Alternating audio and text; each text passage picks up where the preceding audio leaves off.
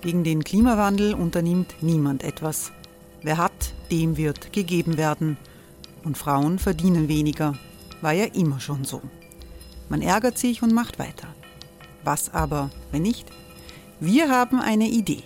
Die Falter Arena macht die Bühne frei für Menschen und Projekte, die das Land verändern. Mein Name ist Eva Konzett. Ich leite das Politikressort im Falter. Und am Sonntag, den 26. Mai, veranstalten wir im Wiener Stadtsaal die nächste Falter Arena. Mit dabei unter anderem der ehemalige Politiker und Neosänger Matthias Strolz, Theresa Imre von Markter, Sonja Jöchtel von Love Politics oder Kari Ochsner von Ochsner Wärmepumpen. Machen statt jammern. Wir schauen uns an, wie das funktionieren kann. Kommen auch Sie vorbei. Alle Informationen und Tickets finden Sie unter falter.at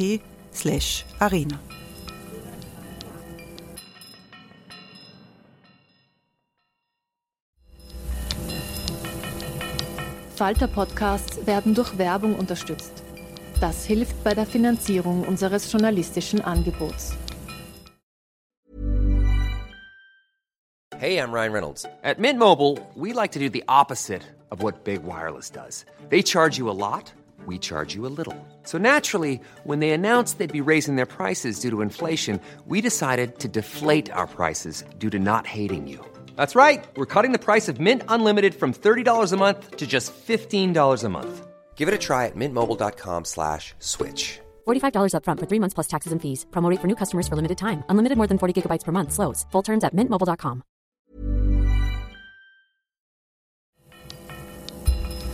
Falter Radio, der Podcast mit Raimund Löw.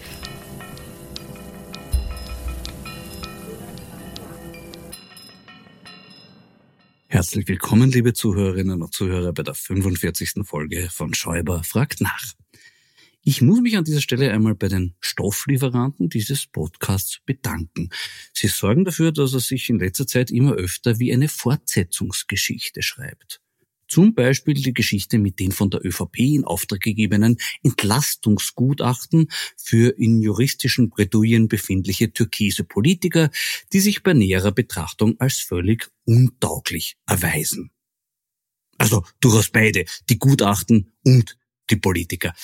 Da konnte man bislang sagen, ja, waren die Türkisen wirklich für diese TINEF-Gutachten Geld ausgeben, ist es ihr Problem. Nein, spätestens seit dieser Woche wissen wir, dass es auch unser Problem ist. Wir dürfen mit unserem Steuergeld mitzahlen. Konkret 180.000 Euro, die das Finanzministerium gezahlt hat für mehrere Entlastungsgutachten, mit denen ein Verfassungsbruch und die Missachtung des Verfassungsgerichtshofes gerechtfertigt werden sollten. Da ging es um die von Gernot Blümel rechtswidrig verweigerte Lieferung von Akten an den Parlamentarischen U-Ausschuss. Blümel hat also für seinen Fluchtversuch aus seiner Ministerverantwortung unser Geld verwendet. Wir durften quasi eine volle Tankladung Benzin für das Fluchtauto spendieren. Dieses Fluchtauto war aber von vornherein mit vier Botschen fahruntauglich, weil mit dem Verfassungsgerichtshof bereits die höchste Instanz für eine vollständige Aktenlieferung entschieden hatte. Die Aktion von Blümel war also so sinnvoll, wie wenn man vom Gericht verurteilt wird, wenn man einem Nachbarn den Rasenmäher gestohlen hat und sich daraufhin ein Gutachten schreiben lässt, in dem steht, dass man den Rasenmäher nicht zurückgeben braucht, weil man ihn ja selber viel dringender braucht als der Nachbar. Das wird eher nicht eingehen. Genauso wenig hat es absehbarerweise für Blümel funktioniert. Immerhin ein Erkenntnisgewinn den wir ihm finanzieren durften. Man kann ja Menschen für die verschiedensten Dinge bezahlen. Zum Beispiel dafür, dass sie sich an für einen Konzern unangenehme Sachverhalte nicht mehr erinnern können. Letzte Woche habe ich vom Novomatic-Lobbyisten Gerd Schmidt berichtet und seine von einer Anwältin dokumentierten Zahlungen an Menschen, bei denen es Novomatic offenbar lieber ist, dass sie bestimmte Aussagen nicht mehr machen. Diese Woche hat sich jetzt herausgestellt, dass Herr Schmidt auch dafür zahlt, wenn bestimmte Aussagen gemacht werden. Im Prozess gegen den Ibiza-Videomacher Julian Hessenthaler stellte sich heraus, dass Schmidt zuvor 55.000 Euro an den Hauptbelastungszeugen gezahlt hat. Laut Schmidt für eine Vielzahl an Aufgaben im Zusammenhang mit dem Ibiza-Video. Was treibt Schmidt an? Wollte daraufhin der Richter wissen und hat im Weiteren gemeint, es ist schon suspekt, dass eine private Person Gelder verteilt für Ermittlungen, die eigentlich die Polizei machen sollte. Und dann gab es zum Abschluss des Prozesstages noch eine höchst bemerkenswerte Information. Der Anwalt von Hessenthal hat berichtet, dass der Hauptbelastungszeuge in eine Telefonüberwachung geraten ist. Dort hört man, wie er eine weitere Person um belastendes Material gegen Julian Hessenthaler bittet, mit der Begründung, er, der Zeuge, werde dafür von Gerd Schmidt bezahlt. Mhm. Äh, auf das hinauf hat der Richter den Prozess erneut vertagt. Für das Image der Firma Novomatic war das Ibiza-Video ja ungefähr so förderlich wie der Ausbruch der Corona-Pandemie für die internationale Beliebtheit chinesischer Wildtiermärkte. Für den nicht undenkbaren Fall, dass es beim großzügigen Mäzenatentum des Herrn Schmidt eine Spur des Geldes bis nach Gumpoldskirchen gibt, sollte man vielleicht beim Automaten-Glücksspielkonzern nachfragen, ob sie ihr Geld nicht vernünftiger ausgeben wollen. Nämlich für uns alle. Laut rechtskräftigen OGH-Urteil von 2017 hat Novomatic über viele Jahre illegales Automatenglücksspiel betrieben. Aus der Tatsache, dass in Österreich illegales Glücksspiel deutlich höher besteuert wird als legales, ergebe sich eine seit der bestehenden Novomatic-Steuerschuld von rund 300 Millionen Euro. Die Finanzminister Schelling, Löger und Blümel haben ja leider nichts unternommen, um diese Schuld einzutreiben, aber jetzt eröffnet sich eine neue Chance. Mein Vorschlag lautet, Novomatic Beraterverträge für die rund 4,3 Millionen Steuerzahler in Österreich. Schon mit 70 Euro pro Kopf wäre die Steuerschuld getilgt. Wir alle könnten Honorarnoten unterschreiben für eine Vielzahl an Aufgaben und der Herr Schmidt muss dafür auch nicht von Haus zu Haus gehen. Wir nehmen das Geld gerne als Überweisung. Vor Gericht hat Gerd Schmidt dann noch ein extra Zuckerl geliefert. Er hat verraten, wem er seine Anzeige gegen den Hessenthaler geschickt hat, nämlich Nico R. Ja, genau dem regelmäßige Hörer dieses Podcasts werden jetzt vielleicht sentimentale Gefühle bekommen. Nico R. ist jener Polizeibeamte und ehemaliger Kandidat der ÖVP für den Gemeinderat in Marienzersdorf, der in der Schredder-Affäre auf eine Nachschau in der ÖVP-Parteizentrale verzichtet hat, weil er dort zuvor den Sebastian Kurz-Berater Stefan Steiner gesehen hat und deshalb der Überzeugung war, dass belastende Daten sicherlich schon beseitigt worden seien und ein weiteres Einschreiten der Polizei wenig Erfolg versprochen hätte. Nicht minder legendär ist das SMS, das der als Ermittlungsbeamter in der Ibiza-Affäre eingesetzte Nico R. gleich zu Beginn der Ermittlungen ausgerechnet an HC Strache geschrieben hat. Lieber HC, ich hoffe auf einen Rücktritt vom Rücktritt. Die Politik braucht dich alles Gute für alles weitere. Liebe Grüße, Nico. Ja, jetzt würde der HC diesen Zuspruch brauchen. Sein Spendenaufruf hat diese Woche für einige Aufregung gesorgt. Im ersten Moment habe ich ja geglaubt, er braucht eine Organspende. Ein italienischer Neurochirurg hat ja vor einiger Zeit angekündigt, Gehirntransplantationen durchführen zu können. Aber nein, es geht um was anderes. Es geht um Geld. Strache will für sich selber Spenden einsammeln, damit er seine Anwälte bezahlen kann. Daraufhin haben viele gemeint, na ja, warum probiert das nicht einmal mit Arbeit? Äh, das erscheint mir ein bisschen ungerecht, weil es einen Aspekt ignoriert, der bislang viel zu selten öffentlich wahrgenommen wurde, nämlich Straches Karriere als Businessman. Nicht einmal in seiner eigenen, vor drei Jahren erschienenen Biografie finden diese Sternstunden seines Lebenswegs Erwähnung. Deshalb finde ich es hoch an der Zeit daran zu erinnern, wie mutig sich Strache schon auf das Abenteuer Privatwirtschaft eingelassen hat, nämlich schon Mitte der 1990er Jahre. Unbeeindruckt von der engstirnig wirtschaftsfeindlichen Gesetzgebung bezüglich beruflicher Nebeneinkünfte von Landtagsabgeordneten war Strache mehrere Jahre für die Ofenrohrfirma seines Parteifreundes Gerhard Bauer tätig und wurde dabei, laut Angaben des Unternehmens, für die Marktbeobachtung des kroatischen Ofenrohrmarktes bezahlt. Es zeugt von Großmut und Bereitschaft zum Brückenbauen, dass sich der bekennende Serbienfreund Strache dieser Herausforderung gestellt hat, völlig unvoreingenommen in kroatische Röhren geschaut hat und visionär die Wahrheit hinter den Öfen hervorgelockt hat. Als Höhepunkt seiner unternehmerischen Tätigkeit muss man aber die gemeinsam mit Gernot Rumpold gegründete Care Partners Gesundheitsfinanzierungs GmbH bezeichnen und die von ihr erdachte Easy Dent Card. Eine Art Kreditkarte für Zahnarztleistungen. Der Werbeslogan dieser Firma lautete Sie lachen, wir zahlen. In dieser unkonventionellen Geschäftsidee, Kredite für Zahnarztleistungen zu gewähren, hat sich auch Straches nimmermüdes Engagement für die Sorgen und Nöte des kleinen Mannes offenbart. Denn anders als bei herkömmlichen Konsumkrediten ist der Zugriff des Gläubigers auf die vom Schuldner mit dem geborgten Geld erworbenen Güter eher schwierig. Also konkret, wenn der Schuldner den Kredit für Haus oder Auto nicht mehr bedienen kann, bekommt der Gläubiger Haus oder Auto.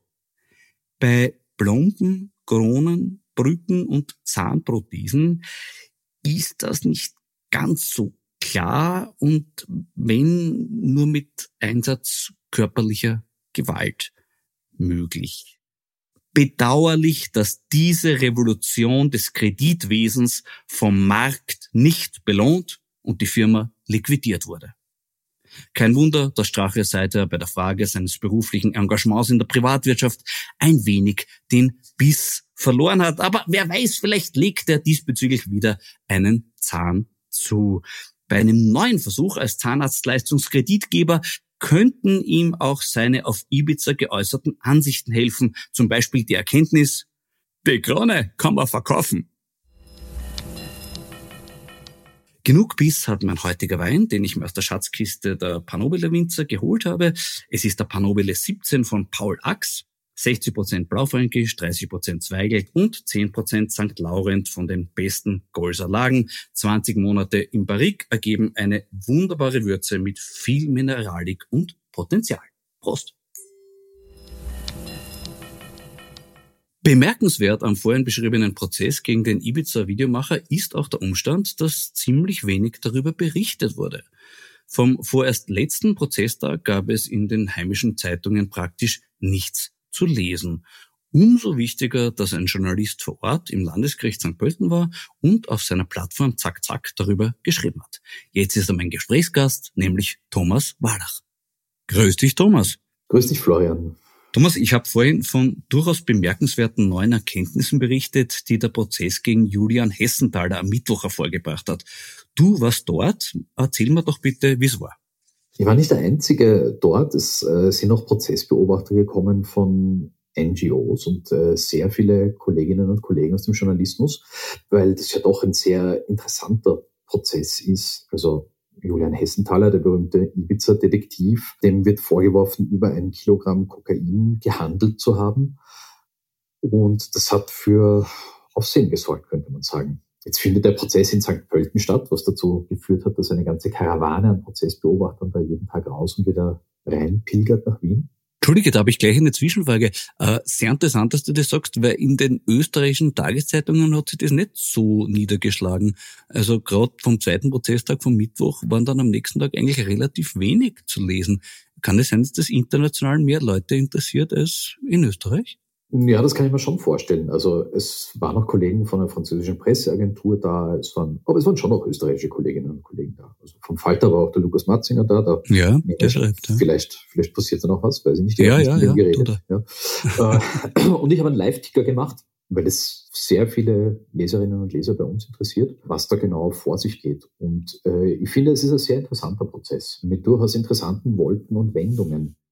Im Wesentlichen geht es darum, dass die Staatsanwaltschaft versucht zu sagen, dass das alles überhaupt nichts mit dem Ibiza-Video zu tun hat. Und die Verteidigung von Herrn Hessenthaler versucht darzustellen, dass das nur mit dem Ibiza-Video zu tun habe, das Ganze.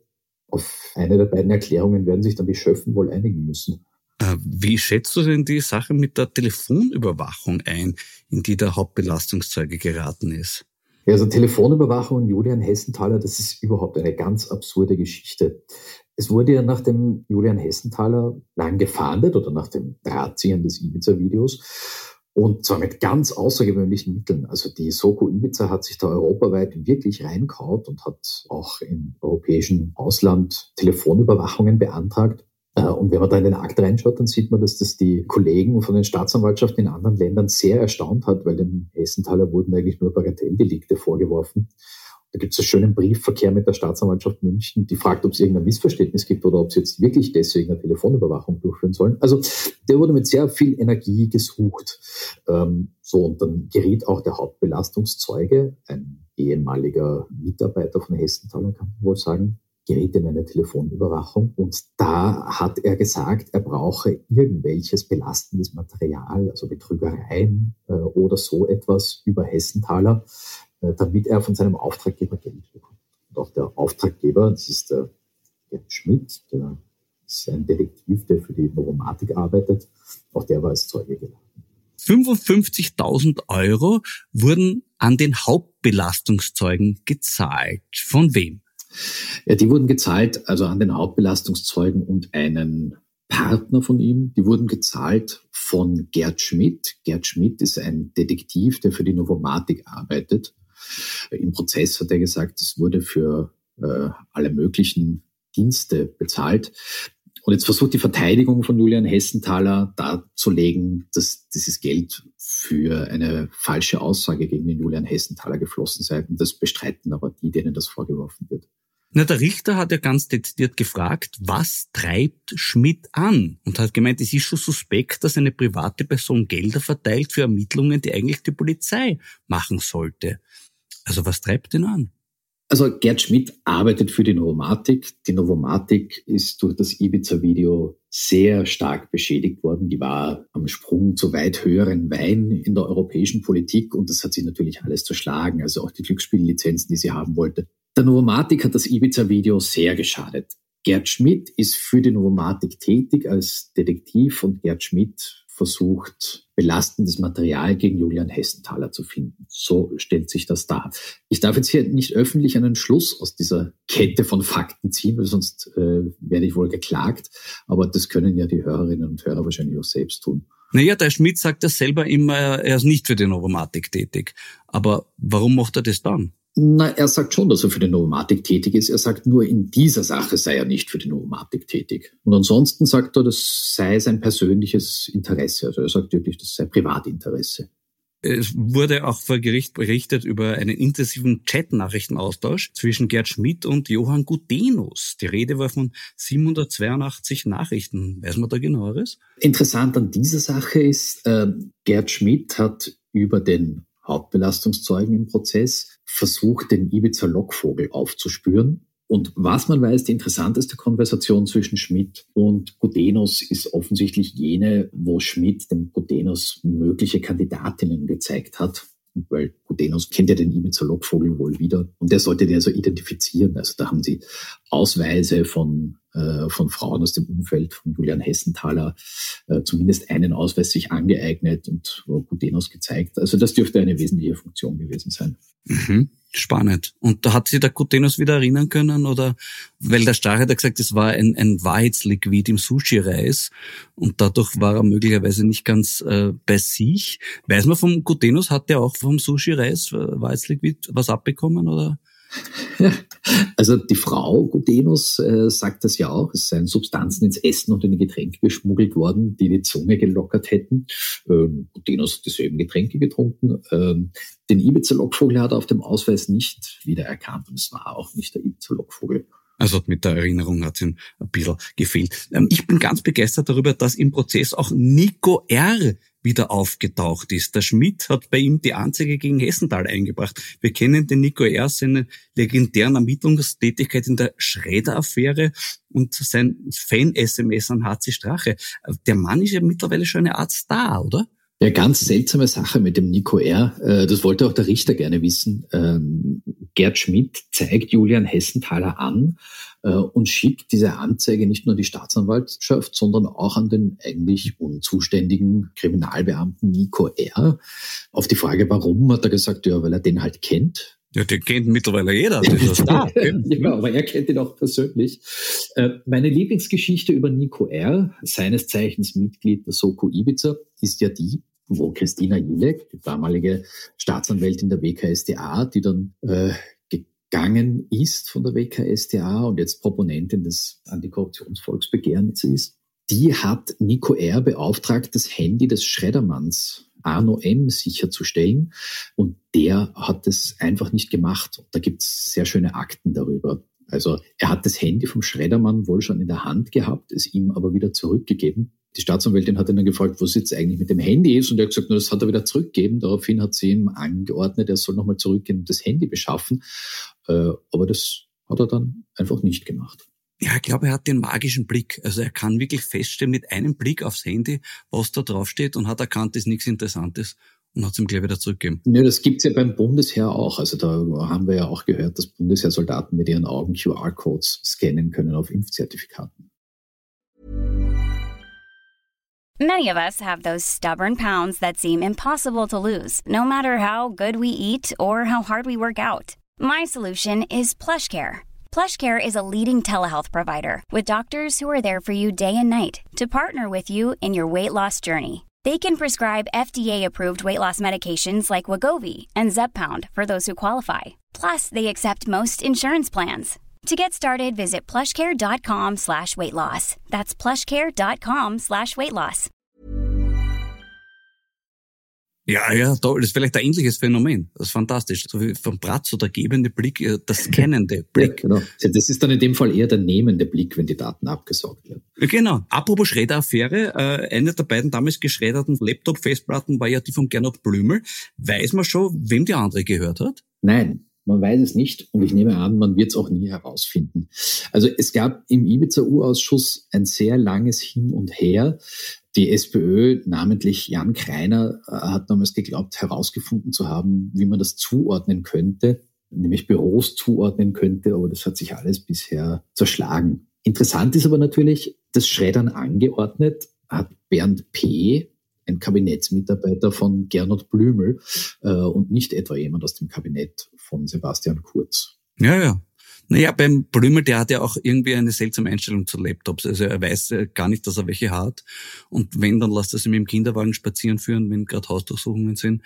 Also möglicherweise war das ein reiner Aggressionsakt gegen Laptop, weil er es an sich nicht mag, das technische Gerät. Ja, auf der anderen Seite scheint aber Gernot Blümel dann doch irgendwie nostalgisch zu sein, was seine Laptops betrifft, weil als die WKSDA dann bei ihm zu Hause war, hat sie ja Ladegeräte für elektronische Geräte gefunden, die äh, noch in der Steckdose gesteckt sind, aber halt ohne die elektronischen Geräte. Und er hatte dann gesagt, das seien Altgeräte, die schon lange nicht mehr in Verwendung sind und Wer kennt das nicht? Man kann sich halt schwer trennen und lässt mal die Ladegeräte so ein, zwei Jahre stecken. Das machen wir doch alle, oder? Also, das ist eine schöne Erinnerung an damals, wie, wie man das Gerät noch gehabt hat, ne? Ja, das ist vielleicht wie wenn einem das geliebte Haustier stirbt, dass man die Leine noch ein bisschen in der Wohnung lässt. Offiziell geht es ja im Hessenthaler Prozess um Drogenhandel mit Kokain.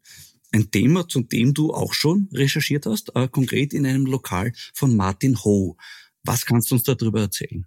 Da muss ich jetzt zunächst einmal sagen, äh, dass in dieser Sache eine Klage von Martin Ho läuft gegen Zack Zack. Martin Ho möchte gerne über eine Million Euro, weil die Berichterstattung äh, ihm so geschadet hätte. Also Martin Ho sagt, die Kunden kämen nicht mehr, seit sie glaubten, dass man in seinen lokalen Drogen kaufen könne. Ich, ich sage jetzt nichts dazu. Das ist ein bisschen so, wie wenn sagen, im Kiezloch, da verkaufen sie jetzt keinen Alkohol mehr. Gehen wir mal hin. Ja. ja. Na gut. Ja.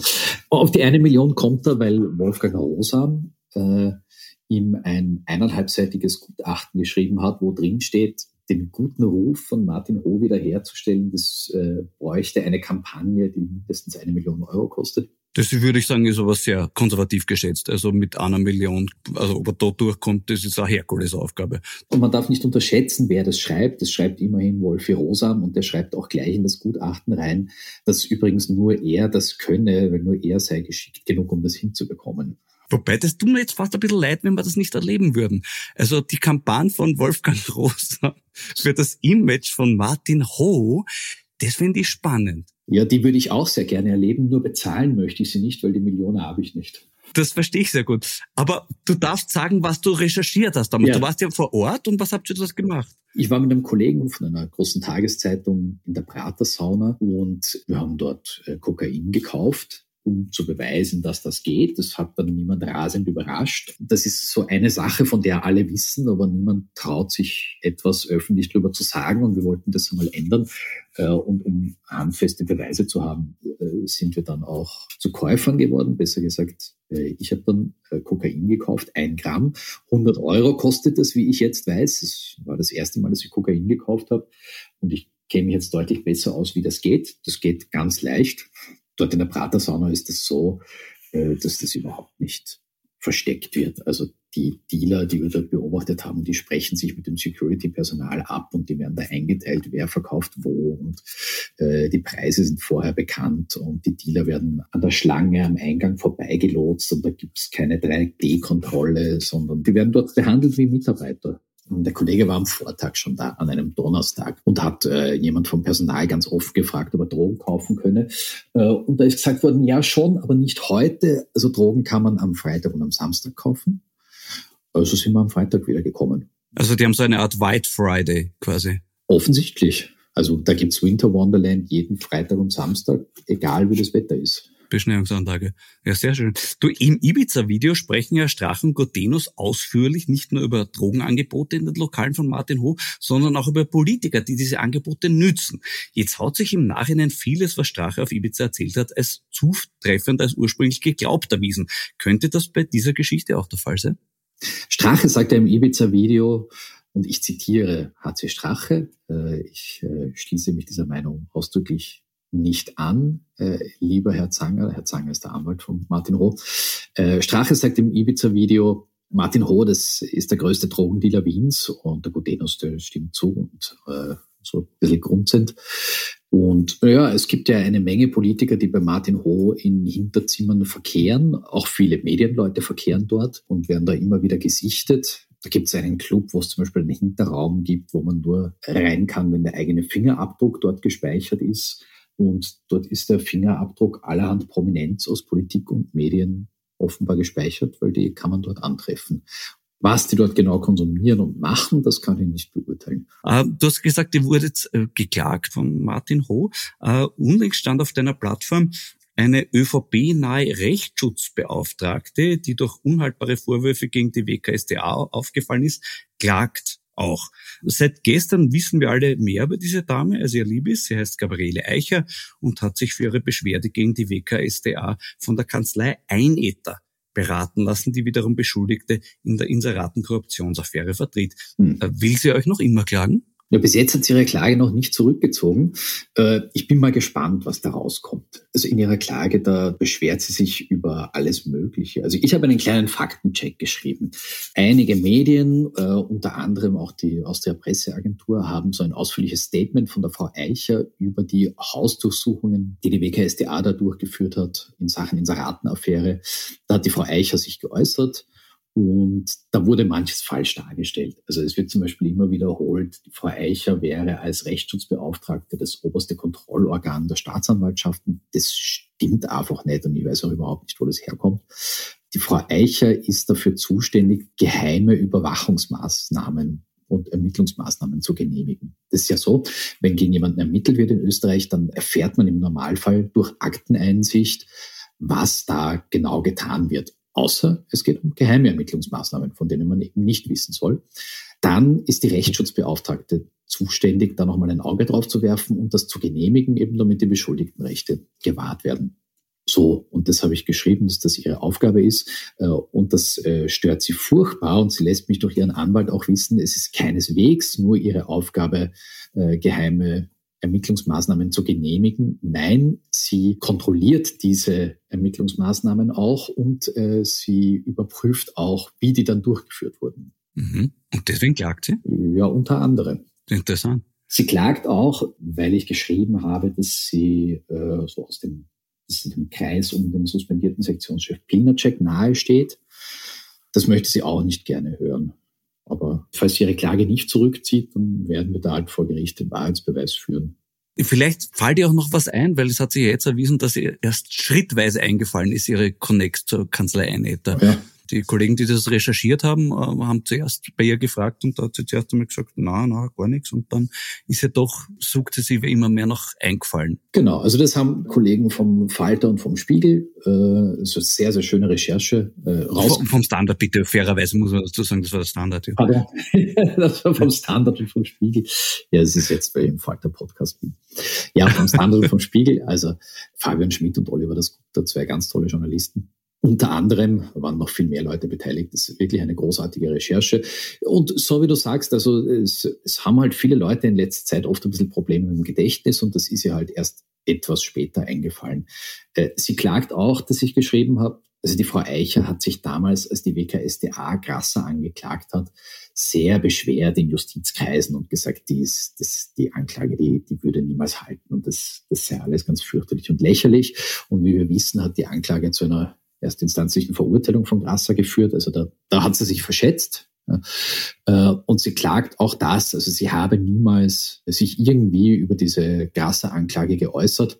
Und da ist doch jetzt interessant, dass sie dieses Statement, das sie da abgegeben hat, mit dem Anwalt von Herrn Grasser zusammen ausgearbeitet hat. Ja, das ist möglicherweise der Begriff, wir sind Familie, ist vielleicht umfassender, als, als man glaubt.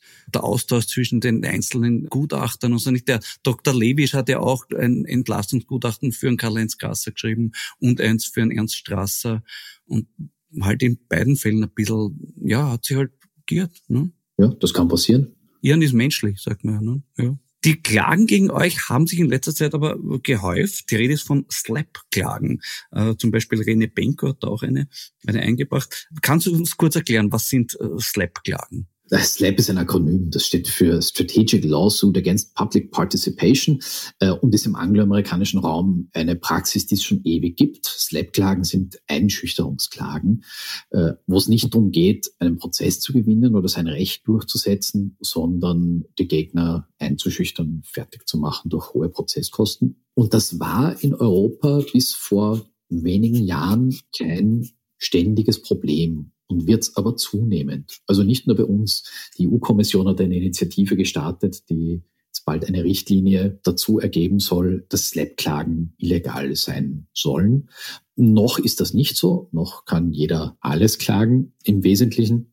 Und äh, ich behaupte, uns passiert das in letzter Zeit sehr oft. Also wir sind vielleicht so eine Art Versuchslabor. Äh, bei uns werden Dinge geklagt, wo man ja, da müssen dann eh die Gerichte entscheiden, ob man die Dinge so schreiben kann, wie wir das getan haben. Aber das Erstaunliche ist, dass immer auf absurde Summen geklagt wird. Also die Casinos-Chefin Bettina Glatz-Kremsner hat schon so geklagt, dass uns das im Fall einer Niederlage eine Million Euro gekostet hätte.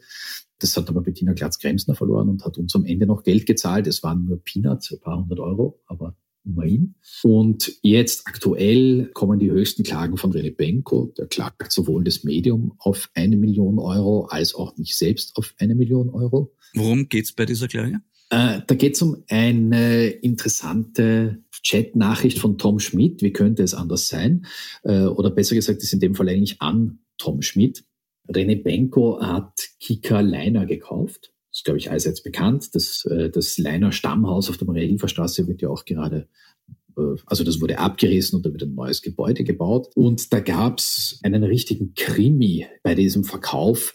Die Gläubiger von Kika Leiner, die wollten nämlich nicht alle auf das Pauschalangebot von René Benko eingehen, der gesagt hat, ich kaufe euch den ganzen Laden und dafür bekommt ihr so und so viel Geld. Da gab es Gläubiger, die der Ansicht waren, wenn wir das stückelweise verkaufen, gibt's mehr.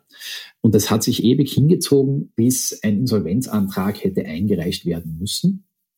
Mit Insolvenzanträgen ist das so in Österreich, die werden von Anwälten eingebracht und gehen dann elektronisch via Bundesrechenzentrum ans zuständige Gericht. Okay, ganz normaler Vorgang. Und jetzt gibt's eine interessante Nachricht vom Dietmar Schuster, Äh, Dietmar Schuster war Generalsekretär im Finanzministerium. Der hat geschrieben an Tom Schmidt, ganz bewundernd, cool, so beginnt die Nachricht, du hast vom Berg Athos aus das Insolvenzverfahren Kika Leiner übers BRZ verzögert. Und das ist eine Nachricht, die eigentlich beweist eine ältere Recherche, die schon in Magazinen des News Verlags und im Standard äh, eigentlich erschienen ist. Also Tom Schmidt soll als Weisungsbefugter im Bundesrechenzentrum dafür gesorgt haben, dass der Insolvenzantrag nicht rechtzeitig ans Gericht geht, sodass René Benko noch Zeit gewinnt, um den Laden zu kaufen.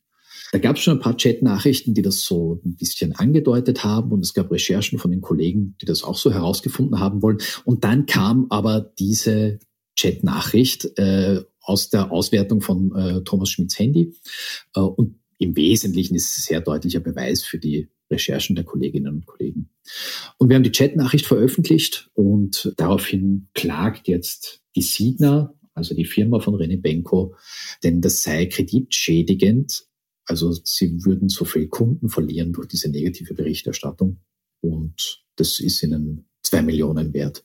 Interessanterweise machen sie uns auch zum Vorwurf, dass wir ihre Stellungnahme, nämlich es äh, habe keinen Insolvenzantrag gegeben, nicht im Artikel haben. Und das ist eine erstaunliche Geschichte, weil natürlich habe ich bei Signa angefragt und die haben mir zurückgeschrieben, es gab keinen Insolvenzantrag, aber diese Information ist nur off. Sie dürfen das in Ihrem Artikel nicht schreiben. Folglich habe ich es im Artikel nicht geschrieben und jetzt klagen Sie, weil diese Information im Artikel nicht vorkommt. Sehr interessant. Ein bisschen ein Teufelsgeist könnte man es nennen. Ich glaube aber, die Lösung ist relativ einfach. Ich meine, Bergatos wissen wir, ist ein Kloster. Äh, der Thomas Schmidt wird dort einfach dafür gebetet haben. Ja, das wäre möglich. Daraus äh, kann man jetzt also wirklich nicht irgendwelche weiteren Schlüsse ziehen. Könnte ich mir vorstellen, dass das die Erklärung dafür ist. An das habe ich noch überhaupt nicht gedacht. Das ist wirklich plausibel. Schon, gell? Naja, vielleicht ist da eine außergerichtliche Einigung zu dem Thema. Wir müssten halt der Thomas Schmidt einmal mehr über seine intimsten Geheimnisse uns verraten. Ja, ja, und seine besonderen Beziehungen nach oben. Genau, denn da wird sich, glaube ich, viel in Österreich verändern. Apropos, äh, die türkise ÖVP hat das Problem, dass das System Bilnacek nicht mehr so funktioniert wie früher. Wie schätzt du die Situation an? Ja, äh, in der Justiz hat man ja früher gescherzt, wer unter Pil, also Pil sagen sie in der Justiz, äh, wer unter Bill Justizminister ist, ist egal. Das ist nicht mehr so. Insofern ist der Familie, ich sage es einmal so, natürlich eine wichtige Stütze weggebrochen. Denn im Wesentlichen hat ja Christian Pilnacek früher entschieden, wer angeklagt wird und wer nicht. Also das war natürlich sehr praktisch, weil wenn man erstmal vor dem Richter steht, dann könnte es ungut ausgehen. Aber wenn es überhaupt nicht so weit kommt, ist es natürlich eine angenehme Sache. Ja. Das ist wirklich äh, weggebrochen, obwohl ja Pilnaceks Nachfolgerin, wie er selbst, fleißig gechattet hat, seine Erfindung sei. Aber die halten ziemlich die Füße still, dieser Pilnacek-Umkreis. Ähm, da ist, glaube ich, einfach zu viel Aufmerksamkeit. Oder vielleicht sind die Leute auch einfach anständig. Das könnte ja auch sein. Nö, da darf man die Hoffnung nicht aufgeben. Ja. Aber die Familie hat sich ja entschädigt. Äh, es ist ja jetzt der ehemalige Leiter der Soko Ibiza, Andreas Holzer, der ist dafür jetzt Chef der Kriminalpolizei. Äh, und das ist ja auch was wert. Ja, das wäre meine nächste Frage gewesen. Ihr habt sich ja nicht nur mit dem System Pilnacek angelegt, ihr schreibt auch vom System Andreas Holzer. Äh, was genau darf man sich darunter vorstellen? Also das System Andreas Holzer ist zunächst einmal die erfolgreichste Verlags-PR-Agentur Österreichs.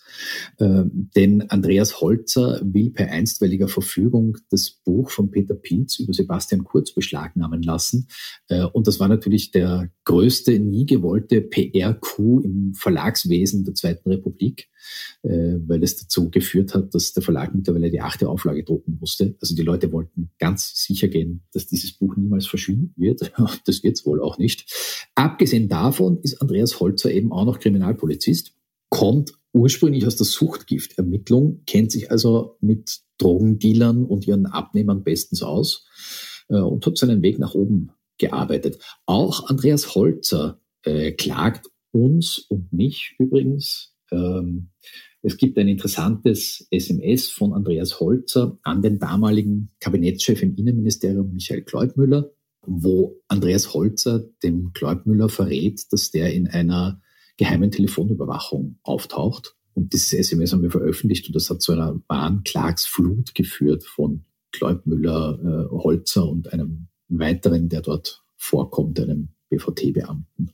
Da gab es noch keine Verhandlungstermine. Mal schauen, was dabei rauskommt.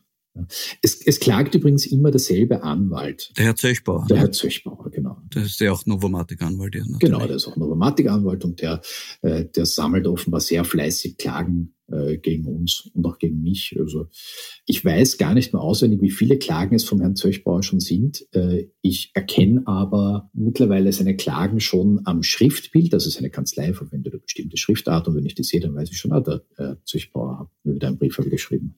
Die Frau Eicher wird übrigens auch von ihm beraten. So ist es. es ist ein kleines Land, Österreich, gell? Es ist ein sehr kleines Land. Ja. Äh, meine, sehr, viel, sehr viel mit Klagen gedroht hat unser Alexander Schütz, also dessen Frau jetzt Herausgeberin des ÖVP an Express ist. Und Alexander Schütz ist ein sehr mächtiger, reicher Investor.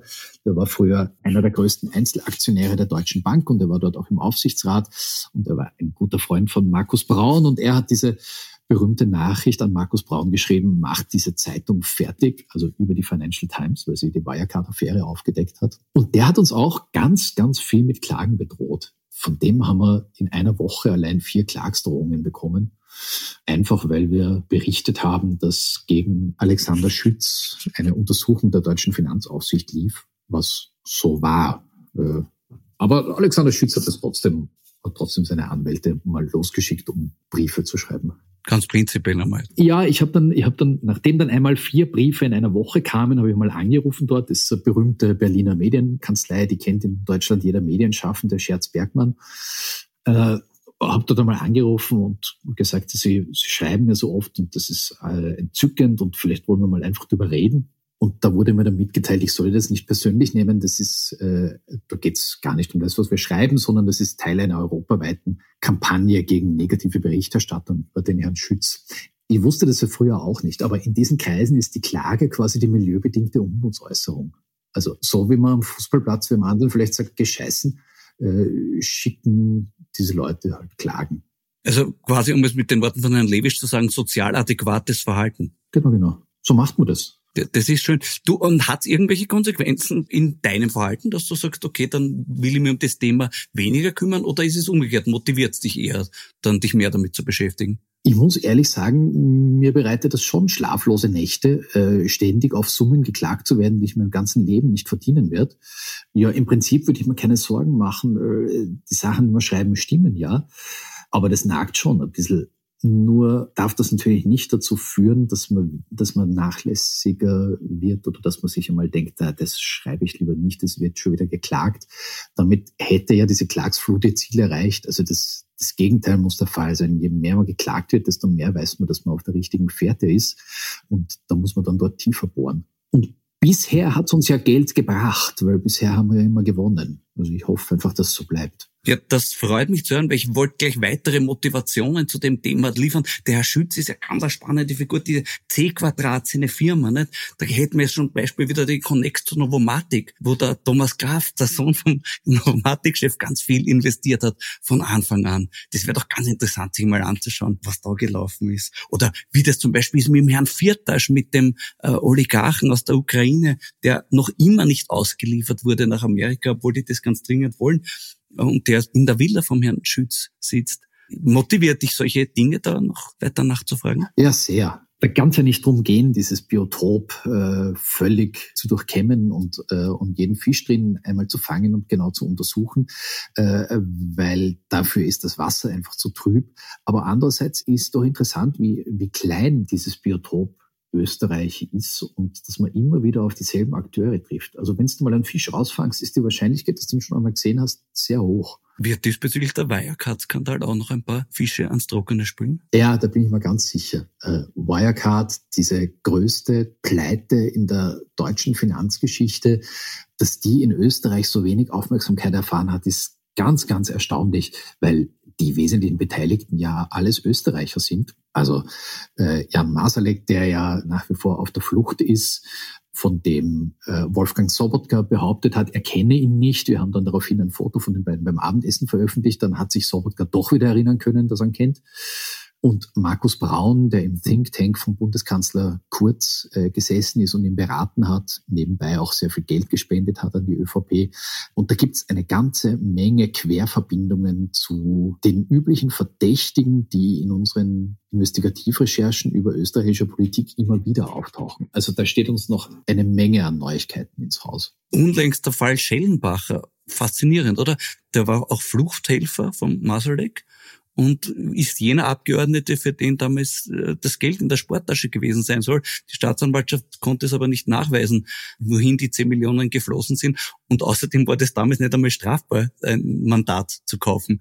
Ja, das ist auch nach wie vor nicht strafbar, obwohl Türkis-Grün angekündigt hat, gleich zu Beginn der Legislaturperiode sich darum gleich zu kümmern. Schon. Aber es war ja eine absurde Geschichte. Also wenn es so stimmt, äh, wie bisher recherchiert, damals von der Süddeutschen von uns, wovon ich ausgehe, dann haben ukrainische Oligarchen 10 Millionen dafür gezahlt, dass äh, die FPÖ Umreihungen auf der Liste vorgenommen hat, sodass ein Strohmann dieser Oligarchen, der niederösterreichische Unternehmer Thomas Schellenbacher, ein Nationalratsmandat bekommt.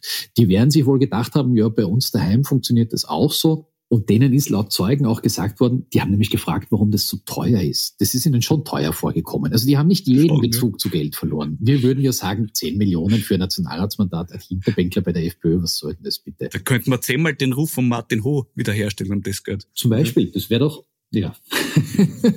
Und denen ist dann aber gesagt worden, so beschreiben es Zeugen, Sie würden dafür nicht nur ein Mandat bezahlen, sondern sie bekämen dafür den ganzen Apparat der staatstragenden Partei FPÖ. Und so gesehen wären ja dann 10 Millionen eigentlich schon wieder eine Okkasion.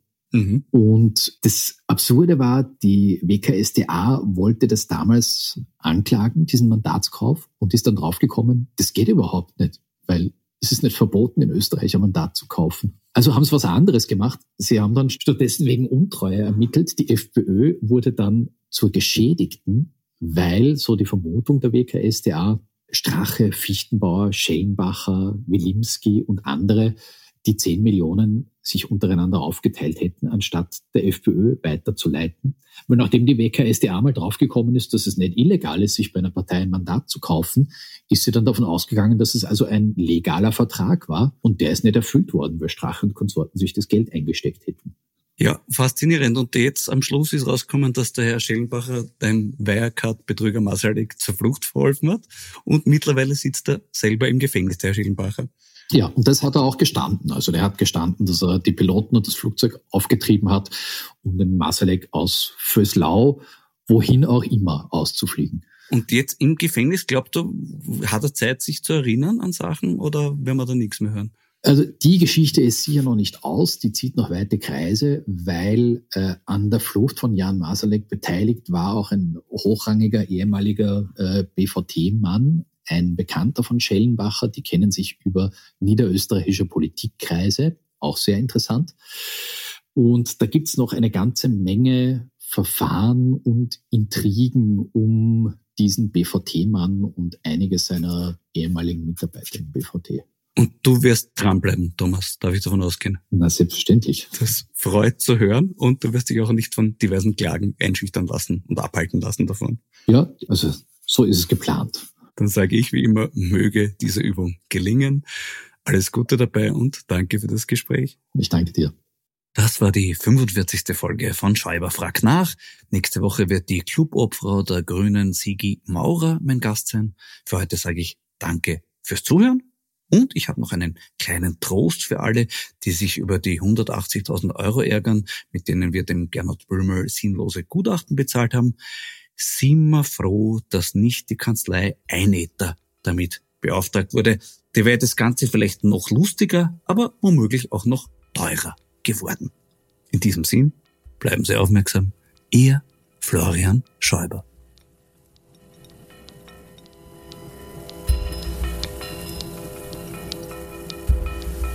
Sie hörten das Falterradio, den Podcast mit Raimund Löw.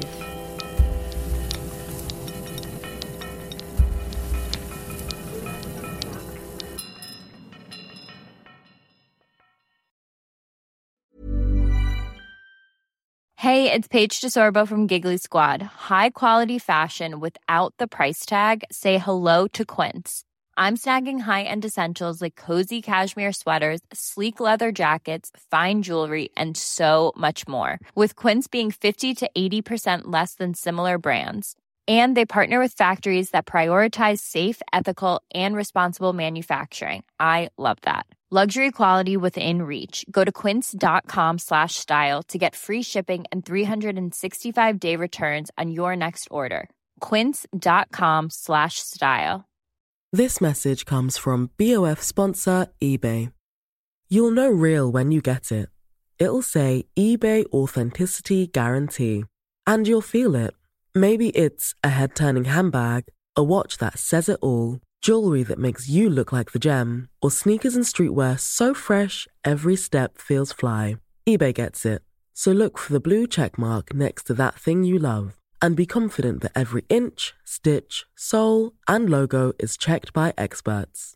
With eBay Authenticity Guarantee, you can trust that feeling of real is always in reach. Ensure your next purchase is the real deal. Visit eBay.com for terms.